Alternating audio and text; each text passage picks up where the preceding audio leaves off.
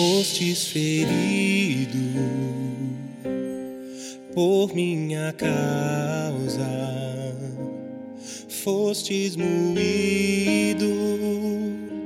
pelas minhas iniquidades. O castigo que era para mim foi colocado sobre ti, e por tuas feridas eu fui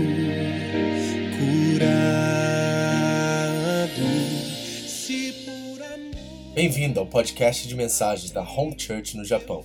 Nosso desejo é que essas mensagens alcancem o seu coração e que Cristo seja Senhor e Salvador da sua vida.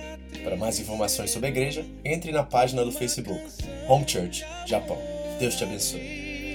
Se eu for levado ao fogo por ouvir a tua voz, meu grito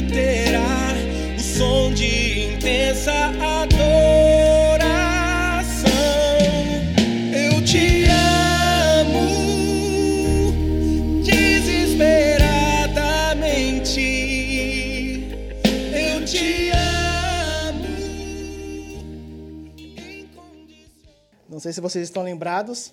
E hoje eu quero fazer uma continuação do livro. Né? A gente falou sobre Josué, capítulo 2, que é a história de Rabi. Eu quero continuar no livro de Josué, capítulo 3. Então eu gostaria que você abrisse Josué, capítulo 3. Mas eu quero que você deixe somente aberto aí, deixa engatilhada essa palavra aí, a Bíblia, sua Bíblia, seu aplicativo. Porque primeiro nós quero, eu quero fazer um breve resumo dos capítulos anteriores, dos capítulos primeiro, né, do primeiro capítulo e do segundo capítulo, para nós entendermos melhor do que está se passando aqui no capítulo 3. Amém? Lembrando que o livro de Josué não é, além de ser um livro histórico, ele é um livro que narra acontecimentos extraordinários de Deus.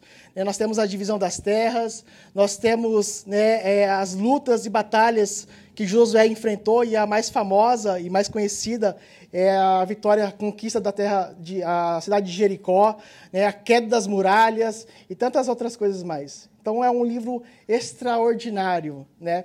E além de ser, embora seja um livro histórico, ele é bem relevante nos dias de hoje, devido à pandemia que nós estamos vivendo, né, o caos que tem se instalado, o medo que tem se instalado nos corações, né, nós perdemos entes queridos, amigos queridos, nessa altos e baixos, nessa estado de emergência, sai, entra, sai, entra, né, perda de emprego, economia, né, estourando, enfim. E eu acho que é bem relevante a história, o livro de Josué, porque vai nos ensinar muitas coisas, muitos princípios que nós precisamos realmente ser encorajados por Deus. Né? Nós precisamos diariamente ser encorajados por Deus, confiar nele, confiar nas promessas que ele tem para nós. Então, realmente é um livro extraordinário, ah, o livro de Josué. E Josué também nós podemos dizer que ele foi um, um, um Cristo para Israel. Né? Ele foi um Cristo para Israel. E no capítulo 1 nós vamos ver, então, Josué assumindo essa liderança né, de liderar o povo. Moisés era antes, era o, né, o antigo líder, ele foi aquele que foi liber, é, escolhido para libertar o povo de Israel. O povo estava sendo escravizado já por 430 anos. E ele, então, Deus escolhe Moisés para conduzir o povo até a terra prometida. Mas todo mundo já conhece a história, que o povo ficou 40 anos perambulando pelo deserto, devido à sua desobediência, devido aos seus pecados, à sua, à sua rebeldia. Mas depois da morte de Moisés, né, se levanta Josué para então conduzir esse povo para a terra prometida. E no capítulo 1 nós vamos ver então é, Deus encorajando Josué por três vezes. E o primeiro encorajamento que Deus dá para Josué está no versículo 6 do capítulo 1, vocês não precisam abrir, eu vou estar lendo aqui por causa do nosso tempo. Diz assim: Seja forte e corajoso, porque você conduzirá esse povo para herdar a terra que prometi sob juramento aos seus antepassados. Bom, pelo fato de Deus encorajar Josué por três vezes, nos indica que Deus ele conhece o coração de Josué e conhece o nosso coração também, as nossas aflições, as nossas angústias e tudo mais. Mas o, o fato aqui que Josué não estava preocupado como eles iriam atravessar o Rio Jordão, os povos, né, como eles iriam é, é, é, é alcançar a vitória sobre os povos que já estavam ali. E havia sete povos que já estavam instalados na terra prometida, na terra de Canaã. Então Josué não estava preocupado com isso. A preocupação de Josué, porque até mesmo porque Josué foi aquele que estava no Egito. Então ele viu as pragas caindo sobre o Egito, ele viu o poder de Deus quando separou né, os egípcios dos israelitas, ele mesmo viu a abertura do Mar Vermelho, ele mesmo atravessou o Mar Vermelho, né, ele viu a provisão de Deus no deserto, ele viu né, eh, o povo sendo guiado por Deus pela coluna de nuvem, coluna de fogo, o maná caindo do céu. Então, tipo assim, Josué ele confiava plenamente em Deus certo? Ele tinha, ele tinha, completa confiança no poder e na glória de Deus. Então, o problema aqui, o grande desafio de Josué não era sobre o Rio Jordão, não era os povos, era o próprio povo de Israel. Porque o povo de Israel era um povo que tinha seus altos e baixos, era um povo inconstante, um povo que vivia murmurando, viviam reclamando, viviam se queixando, um povo que vivia se rebelando contra Deus. Esse era o grande desafio de Josué. Como liderar então um povo tão problemático e tão rebelde quanto aquele povo? Difícil, né? Tantas é, mente pensando diferente, atitudes diferentes, né? nós podemos tirar uma base, né, pastor? Deve ser difícil, né? Liderar um povo. então, assim, nós somos chatos, problemáticos também, né? né? Então, o problema aqui, o desafio de Josué era como poder, como liderar um povo assim? Como conduzir um povo até a terra prometida? Né?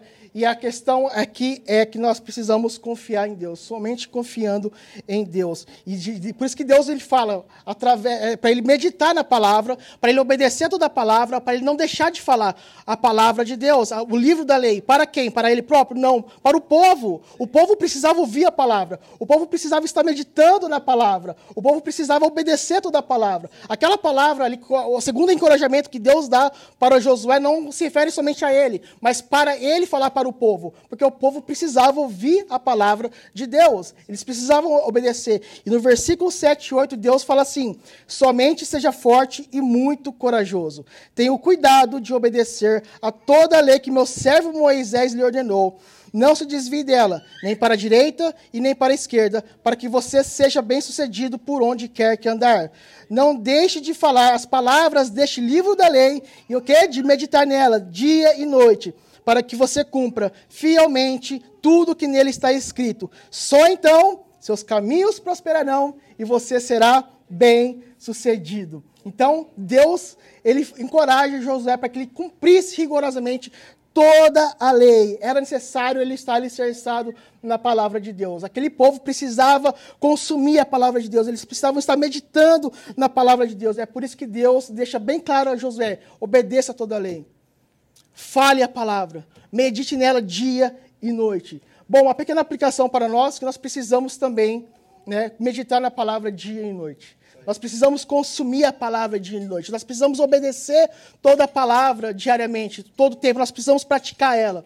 E como nós vamos praticar? Falando dela, vivendo a palavra de Deus. E nós precisamos disso. Então, nós, o povo de Israel, eles pecavam, eles murmuravam, eles viviam reclamando, viviam se rebelando contra Deus, porque a palavra não estava alicerçada em seus corações. E talvez muitos de nós, muitos cristãos, estão como os israelitas. Pecam, desobedecem, se rebelam contra Deus por não estarem alicerçadas na palavra de Deus.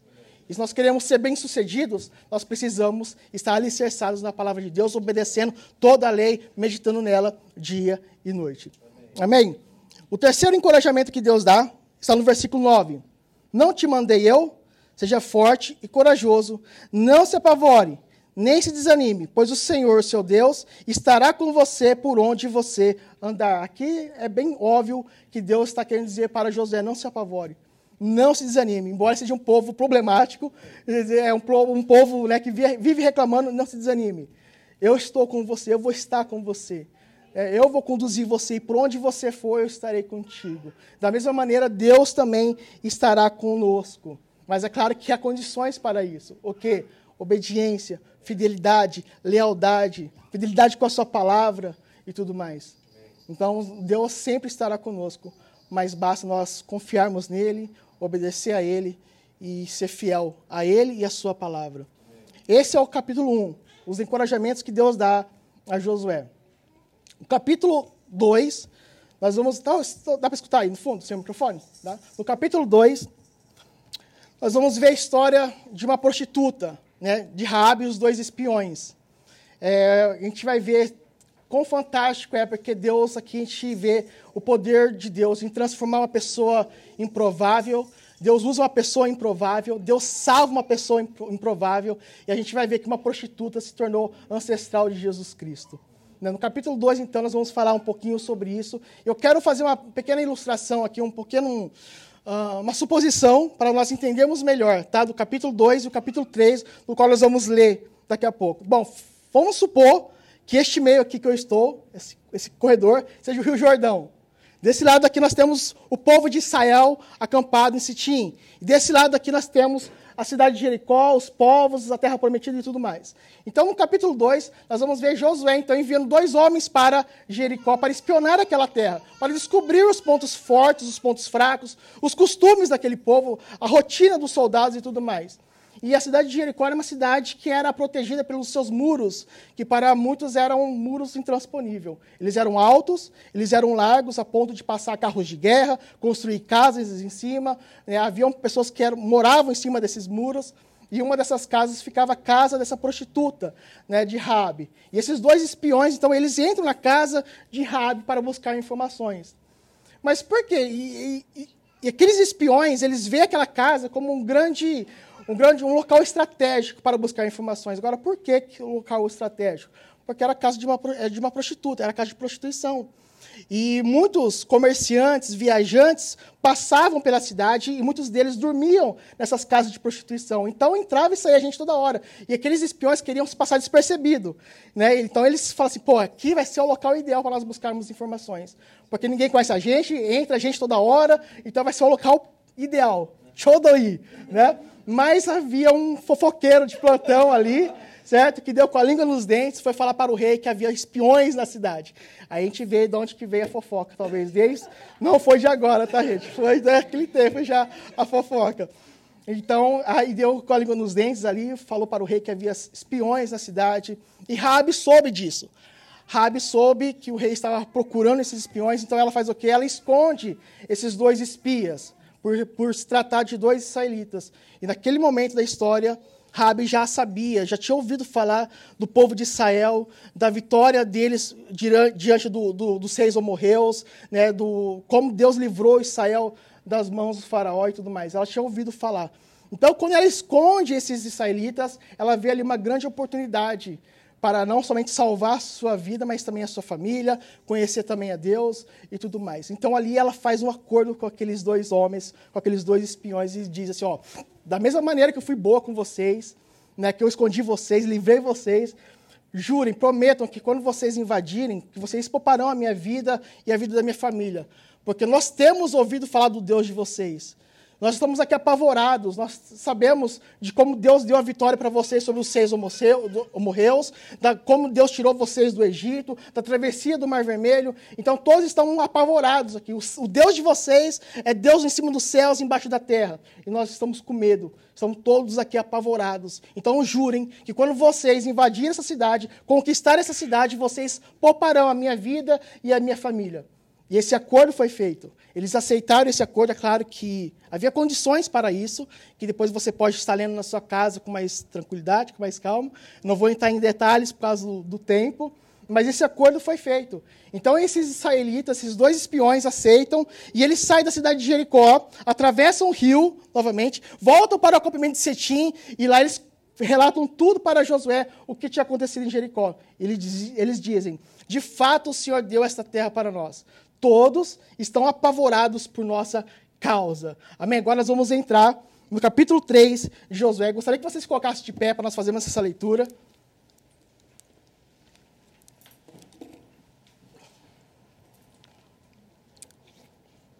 Bom, agora que você já sabe o contexto, já sabe o que está se passando, sobre o encorajamento, sobre os espiões e tudo mais, Josué capítulo 3, do versículo 1 ao 4. De manhã bem cedo, Josué e todos os israelitas partiram de Setim e foram para o Jordão, certo? Onde acamparam antes de atravessar o rio.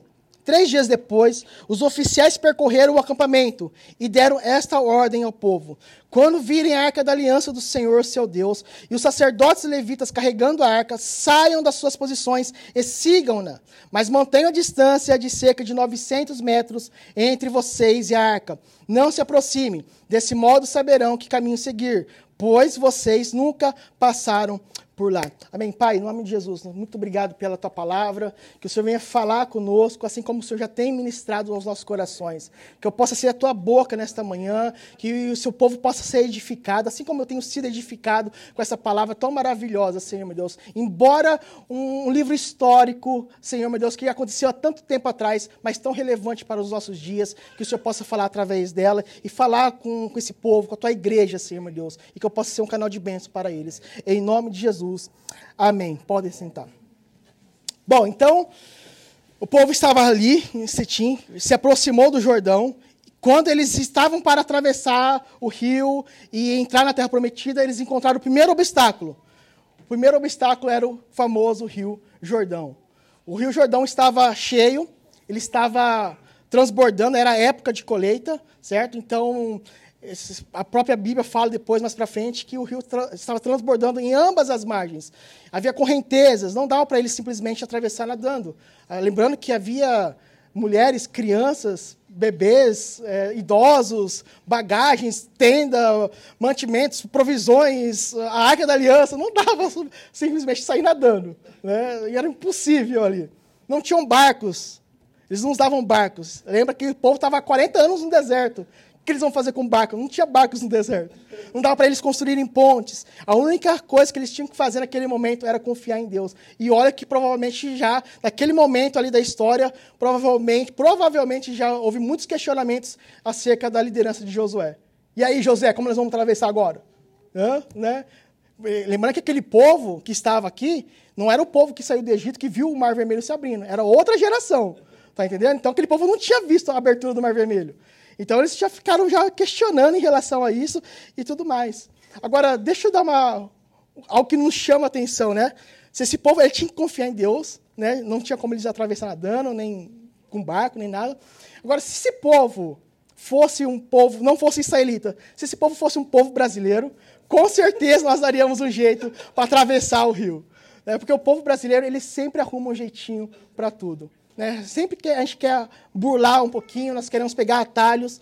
Né? Eu vejo, não sei se você já, já viu no YouTube aqueles vídeos, né? Que o pessoal, aqueles brasileiros, inventa cada coisa mirabolante, cada ideia, cada gambiarra que eles fazem, eles colocam na descrição, agora a NASA vem, já viu?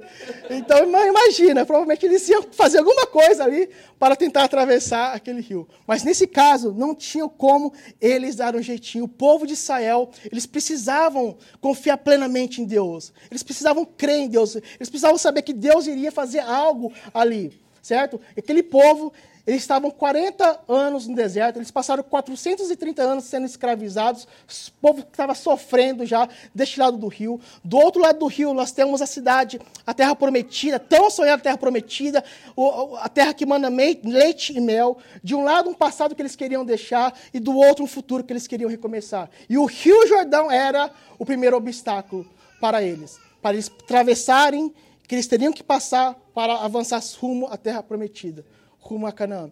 Bom, nós também nós temos o nosso obstáculo. Nós também temos nosso Jordão. Talvez você esteja passando por um Jordão, talvez você vai se deparar com um Jordão, ou talvez você já está se passando por um Jordão. Nós vamos, o fato é que nós vamos ter os nossos obstáculos, nós vamos ter os nossos desafios que nós vamos ter que passar e enfrentar na nossa caminhada até a terra prometida com Cristo Jesus, até a nossa Canaã celestial. Mas a questão é, que se esses obstáculos vão surgir, certo? Esses desafios vão aparecer, isso é, é, é fato, certo? A gente não vai ficar no bem bom, vai acontecer. A questão é como nós vamos vencer isso? Como que nós vamos vencer atravessar os jordões da vida? Como nós vamos é, vencer os obstáculos e os desafios que vão surgir? A única maneira de fazer isso é seguindo a Deus, é seguindo a Cristo. E esse é o primeiro ponto que eu quero falar com vocês. Do versículo 1 ao versículo 4 que nós lemos, o povo de Israel, ele foi instruído para seguir a Arca da Aliança. A Arca da Aliança simbolizava o quê? A presença de Deus.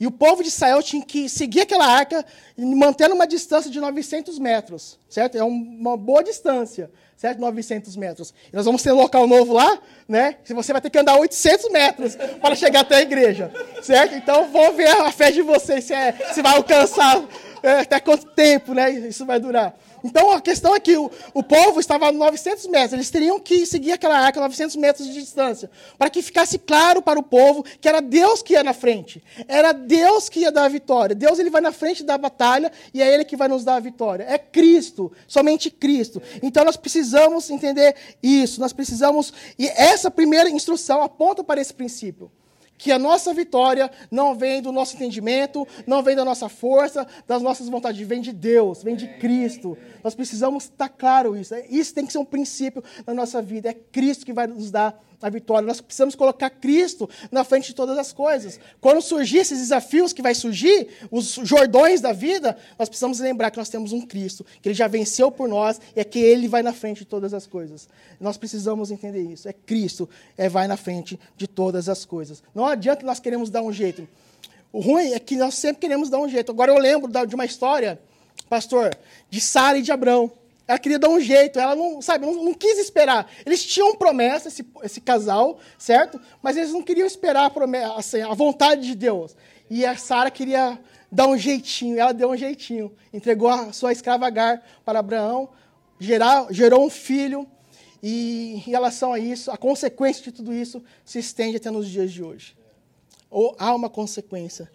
Então não adianta querer dar um jeitinho. Precisamos sempre confiar em Deus, seguindo a Cristo, obedecendo a Ele, porque é Ele que vai à frente, Ele que vai nos dar vitória. Nós temos promessas de Deus, certo?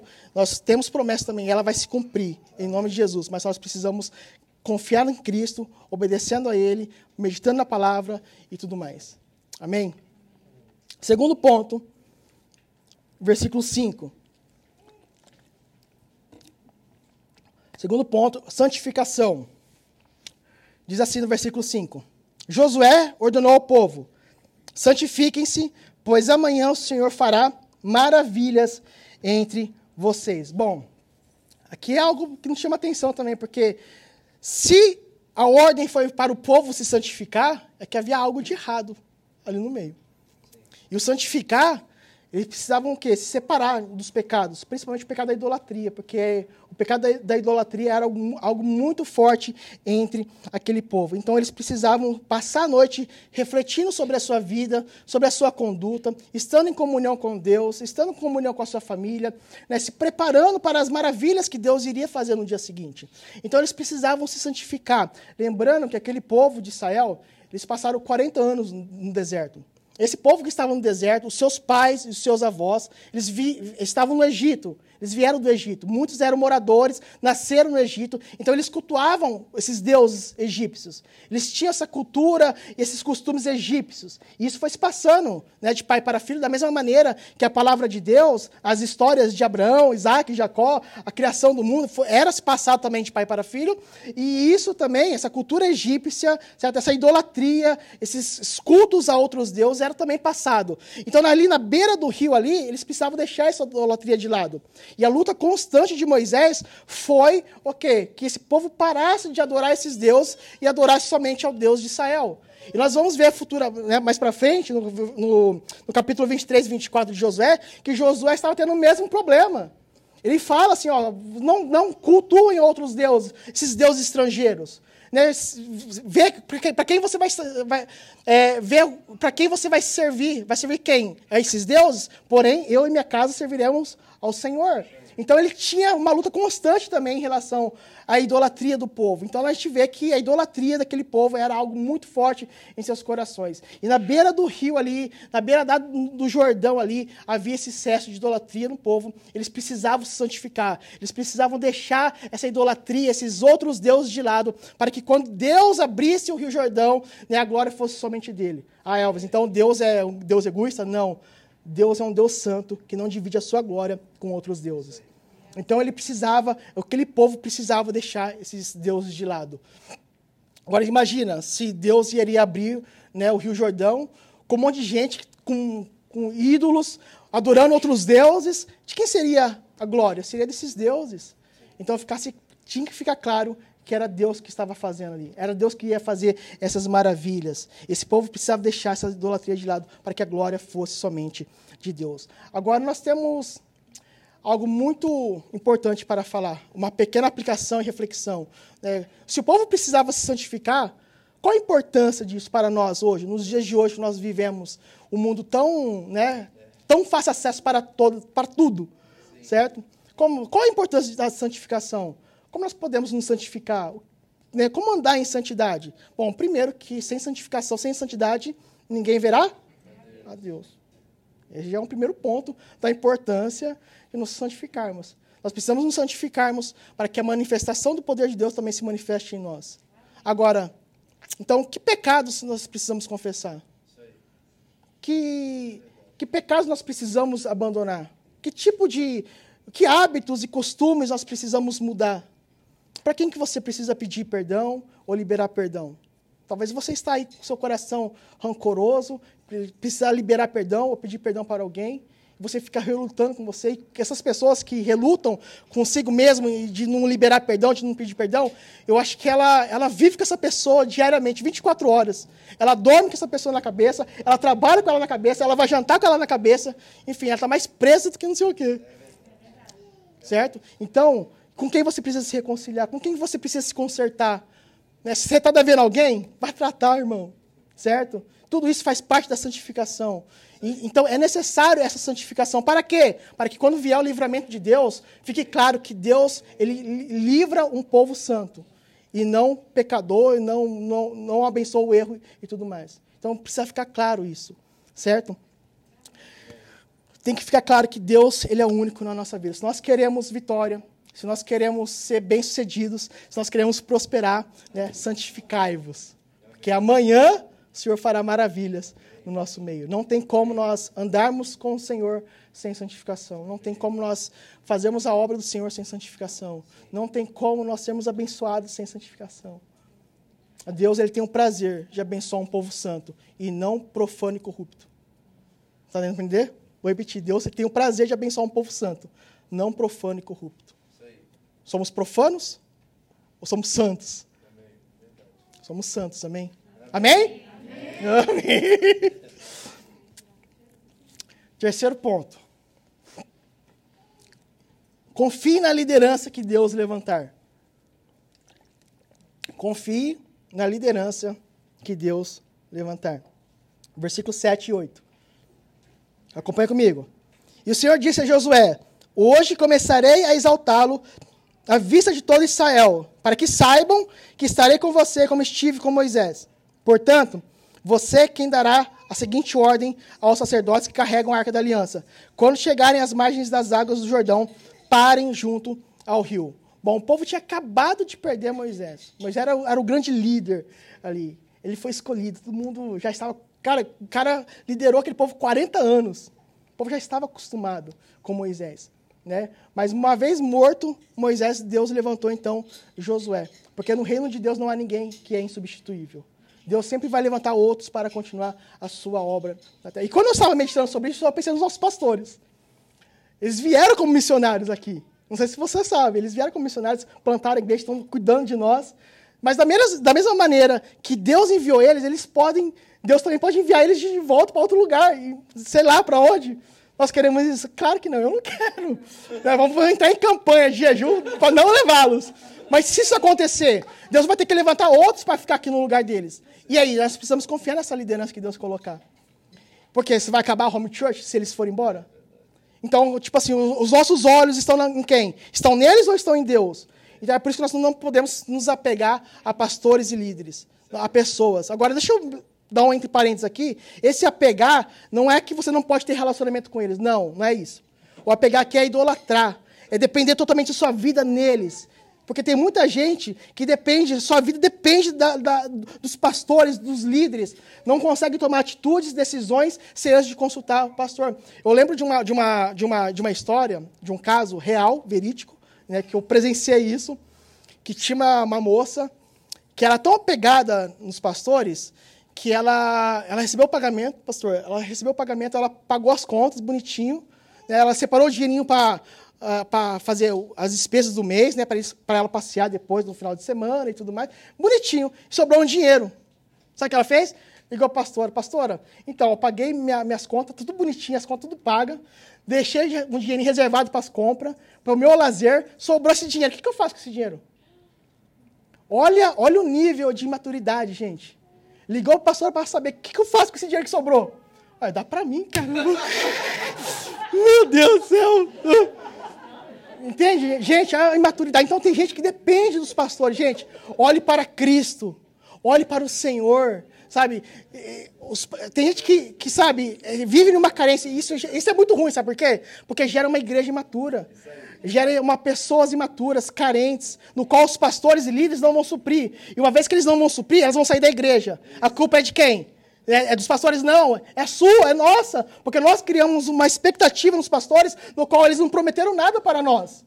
Está entendendo? É a mesma coisa. As pessoas saem da igreja porque elas criam uma expectativa em Deus, no qual Deus não prometeu nada. E elas ficam culpando Deus por tudo. Mas sendo que ela criou a sua própria expectativa. Não crie expectativa na pessoa do pastor ou do líder. Confie em Deus. Crie expectativa em Deus. Porque Cristo é que vai suprir a sua necessidade.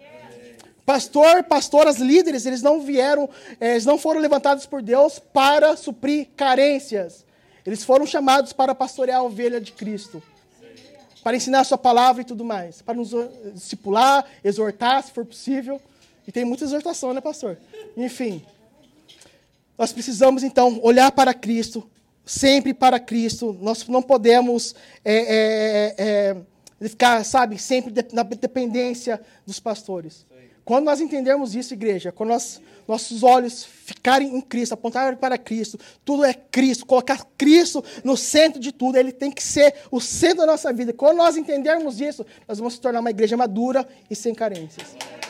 Amém? Amém. Quarto ponto.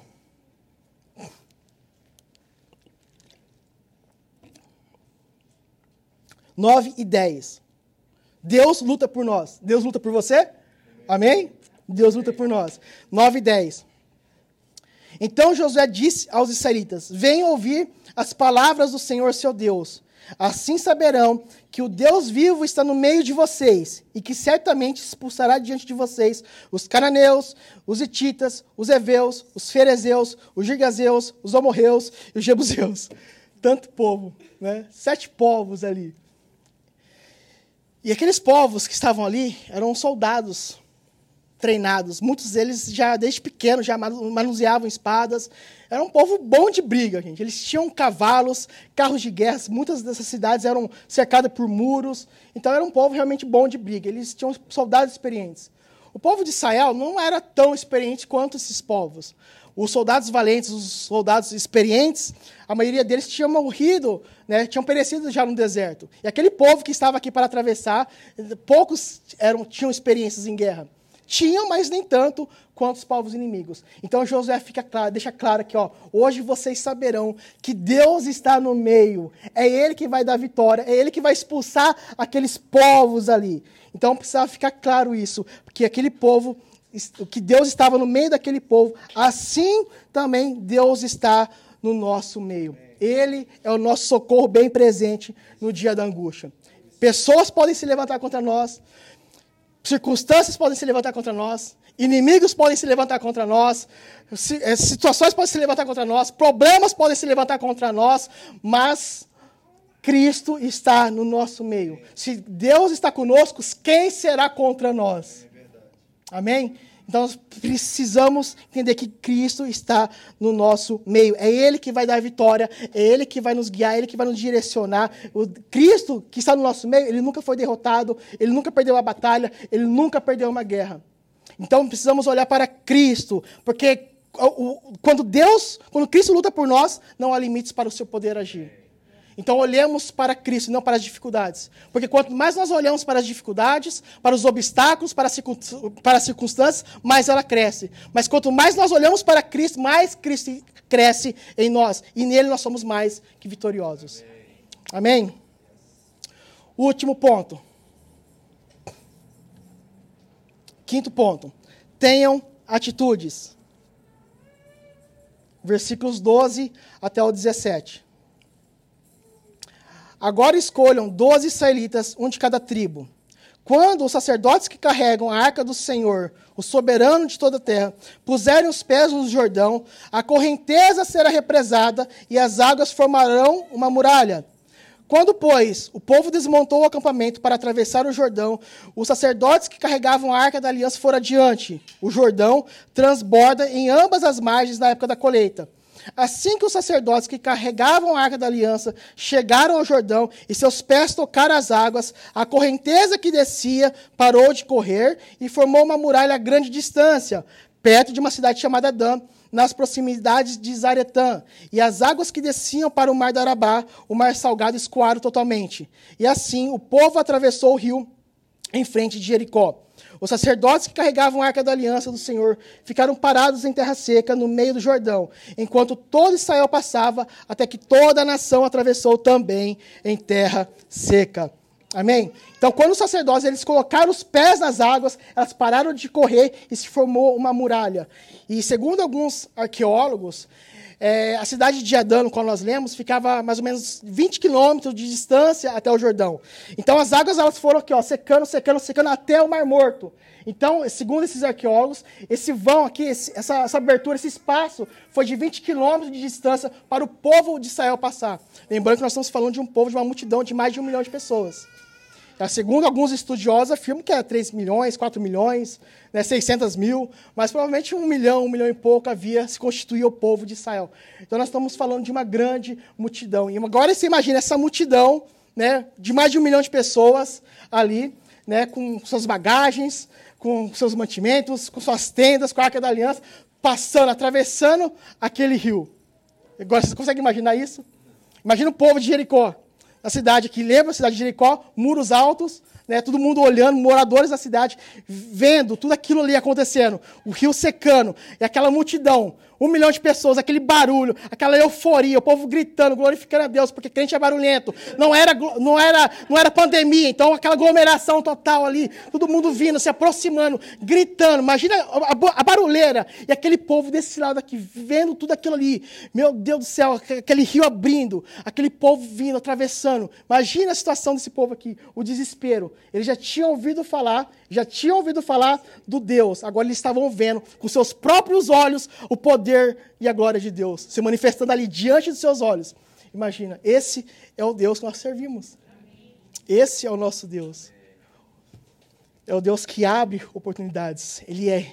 É o Deus que nós servimos, é o Deus que nós dá nossa provisão, é o Deus que nos salvou, nos libertou, é o nosso nosso provedor, é o Deus que nós acordamos todos os domingos para vir aqui cultuar esse Deus. Talvez você faça isso em ato religioso, mas eu espero que você olhe de uma outra, outra perspectiva em relação a isso. É esse Deus, esse Deus que abriu o Rio Jordão para aquele povo, todo aquele povo passar e conquistar a terra prometida. Claro que houve depois as guerras, as conquistas de outros povos, mas esse é o Deus que nos dá a oportunidade todos os dias esse é o Deus no qual você serve, que você tem o prazer de servir. Espero que você tenha o prazer de servir esse Deus. Porque, infelizmente, tem muita gente que abandona esse Deus aqui, ó, que nós falamos, por causa de picuinha dentro da igreja. Por causa de bafafá dentro da igreja. Por causa que o irmão não deu a paz do Senhor para mim. Entendeu? Agora, deixa eu dar uma, uma pequena aplicação sobre isso. Deus abriu o Rio Jordão, mas o povo teve que passar. Imagine se um israelita não passasse. Não, não vou passar não. Vou ficar aqui porque não sei o que vai ter lá do outro lado, lá. Vou ficar na minha aqui, porque eu já estou 40 anos aqui mesmo. Deixa eu ficar aqui que eu estou acostumado. E tem muito crente aqui, ó, desse lado aqui, ó. Enquanto tem muita gente passando, atravessando e conquistando, talvez você esteja aqui, ó. Será que você está aqui desse lado aqui? Hum. Você está atravessando ou você está aqui desse lado aqui, ó? Não, não vou. Deixa eu aqui na minha mesmo, sentadinho, bonitinho. Talvez você esteja aqui. E eu vou dizer uma coisa, que Deus ele é misericordioso conosco. Ele nos ama. E tem muita porta, e tem portas que Deus abre, que Ele dá várias oportunidades para abrir a mesma porta. Mas tem oportunidades que são únicas que Deus dá. São únicas, são assim excepcionais, sabe? E essas oportunidades nós não podemos perder. Eu vou dar um exemplo, o Mar Vermelho, certo? Mar Vermelho se abriu, o povo passou, quem passou passou, irmão. Quem não passou, né, se lascou, dançou.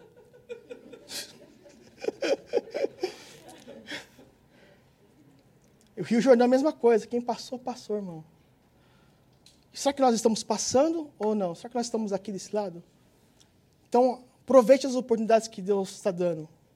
No coletivo, se você está no coletivo da Home Church, pastora mandou, ó, já, hoje, duas horas, vai ter lá uma reunião. Quem quer servir? Oportunidade tremenda, gente. Estamos num tempo novo, local novo tudo, e tudo mais, sabe? Com muitas oportunidades, muita coisa para fazer. E agora, você vai atravessar ou você vai ficar aqui, no cantinho, acomodado? É. Essa é a grande questão, essa é a grande pergunta para nós encerrarmos. Aproveite as oportunidades que Deus está dando. Tenha, sabe, discernimento para saber que é a oportunidade única que Deus vai dar. Depois, irmão, não tem mais.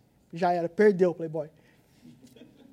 Agora quero concluir. Bom, o povo de Israel eles tinham a Arca da Aliança, que era a representação do Deus.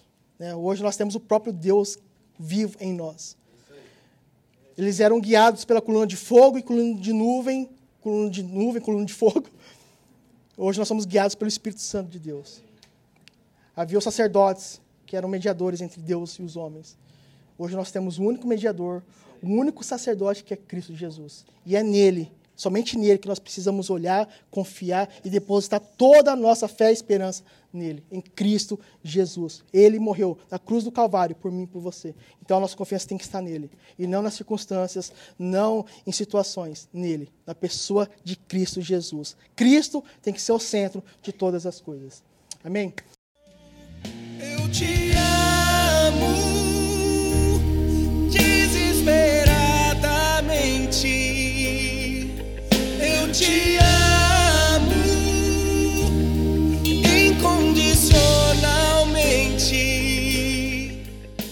obrigado por ouvir essa mensagem. Foi um prazer ter você conosco.